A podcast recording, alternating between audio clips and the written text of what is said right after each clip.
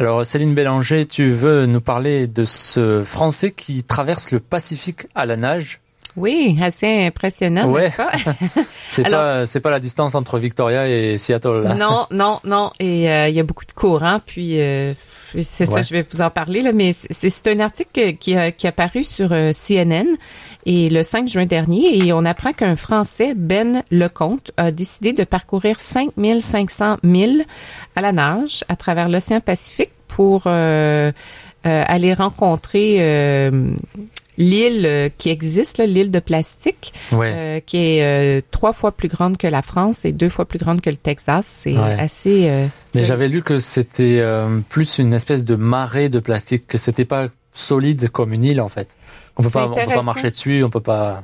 Ben, ça, en tout cas, ce que j'ai vu, il y a une petite vidéo justement pour remettre le lien aussi si les gens veulent aller voir de quoi ça a l'air. Là, il y a ils ont, euh, c'est rare, mais c'est ça, ils ont accueilli CNN. Il y a un, reporter qui a fait un reportage sur euh, ce cet endroit où il y a beaucoup de plastique et on voit, c'est peut-être une île qui est tout près là, mais c'est entre Hawaï et euh, le Japon. Puis c'est, uh-huh. oui, c'est intéressant de voir. et donc ça forme comme une véritable île, quoi. Oui, c'est ce qui, ah, qui semble dire euh, ce que j'ai cru comprendre là. Oui, mhm. oui, parce que j'avais j'avais déjà euh, entendu dire qu'il y avait comme cinq îles de plastique à ah. travers le monde.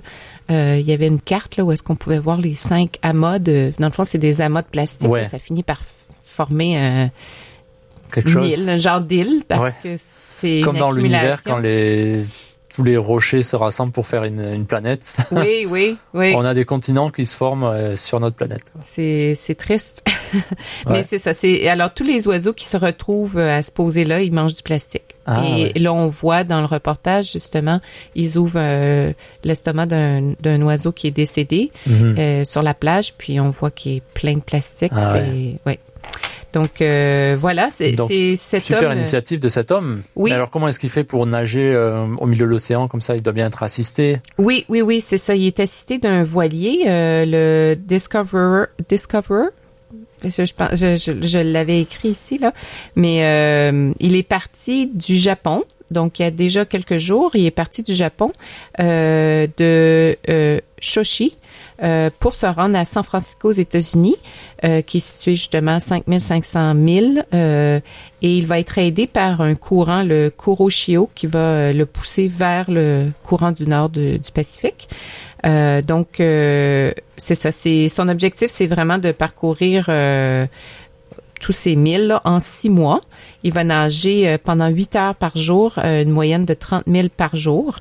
Et dans l'article, on peut le voir là euh, au départ de, de cet euh, exploit, euh, avec ses lunettes de natation, son tuba, puis sa combinaison de plongée, entouré de ses enfants. Il y a deux enfants et il a 51 ans. c'est un homme de 51 mhm. ans. Puis vraiment ce qu'il ce qu'il fait dans la vie, c'est il est directeur associé au service de la durabilité dans une firme de consultants et euh, il espère euh, que son expérience va devenir une étude scientifique. Mais il, va, il est entouré de, de scientifiques et de médecins qui vont le surveiller pendant mhm. son parcours et, euh, et étudier peut-être les performances humaines. Comment on arrive à rester dans l'eau 8 heures par jour, tous les jours et dans un océan pollué. Alors c'est ça, ils vont euh, surveiller son, sa santé, euh, ils vont aussi euh, pouvoir euh, faire des études sur les changements climatiques, la pollution. Alors l'idée c'est de sensibiliser le public mhm. à, à, ce... Et ça marche puisqu'on en parle. Oui, voilà. Donc, euh, il y a des chercheurs de 12 institutions, dont la NASA et le euh, Woods Hole Oceanographic Institution, qui vont mener des études et qui vont amasser des échantillons pendant son parcours.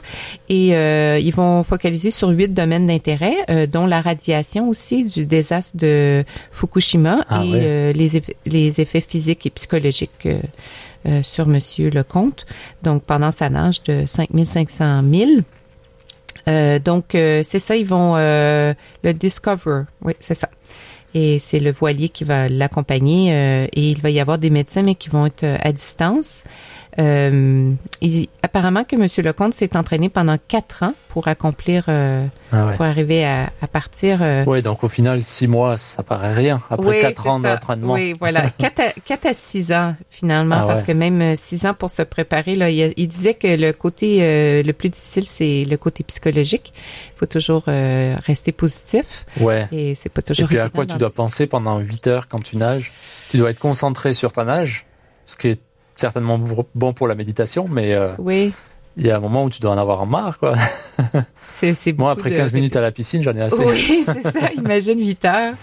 Mais c'est intéressant parce qu'on peut aller, euh, quand on va sur l'article, il y a un lien où est-ce qu'on peut aller euh, voir où il est. Ah. sur la carte et euh, on peut voir les, euh, les conditions climatiques aussi. Hier, quand je suis allée, on hmm. voyait que c'était il y avait beaucoup de vent, mais heureusement le vent était dans le dos. Il y avait le, vent dans le dos. Ils ont bien planifié peut-être et on voyait où il était rendu. Là, il était euh, à quelques kilomètres, quelques milles de la côte de, du Japon. Okay. Donc, il, il, fait juste commencer. Mais il a aussi eu une autre expérience du même genre. Il a traversé 4000 milles dans l'océan Atlantique en 1998. Ah. Euh, donc c'est quand même. Donc il a l'expérience. Il a l'expérience, voilà. Oui. Euh, donc euh, c'est ça. Si vous voulez, euh, vous pouvez aussi le, laisser des commentaires ou poser des questions sur le le site euh, il y a un lien où est-ce que quand on va justement euh, voir où il en est, on peut aussi entrer. Euh, moi, j'ai, j'ai, j'ai entré un petit commentaire, je l'ai félicité, mhm. puis c'est ça. Il disait qu'il pouvait offrir des entrevues. Je sais pas si on va avoir le temps de ah. passer en entrevue, mais ça, ça serait génial. oui, ça serait bien, hein, mais je sais pas si ça va être possible ou non. Alors, je leur ai dit que je travaillais pour CLSFM, une Et puis on est sur la côte pacifique. Oui, voilà. bon, on est un peu loin de San Francisco, mais oui. Mais c'est intéressant. On est francophone. Voilà, voilà. Donc on verra, on verra si ah, euh, ils, vont nous faire signe de vie. Ouais. S'il n'est pas trop fatigué après sa nage. Oui, à 8 heures, 8 heures de nage par jour. Euh, il doit bien dormir pour une bonne cause.